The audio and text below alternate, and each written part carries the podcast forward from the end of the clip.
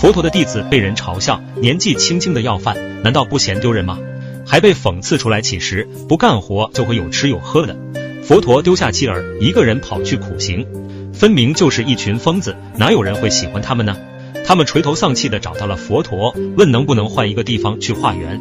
佛陀先是肯定了他们的想法，然后说到其他地方化缘，该存在的问题还是会存在。有一个弟子讲，人们辱骂他们，并且还讽刺了佛陀。佛陀心平气和地说：“你们会因此而愤怒吗？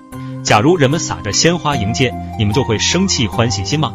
也可以说是别人决定了你们的清净心，外在的原因也能让你们动摇，也能让你们欢喜。”弟子认同，这是他们的问题。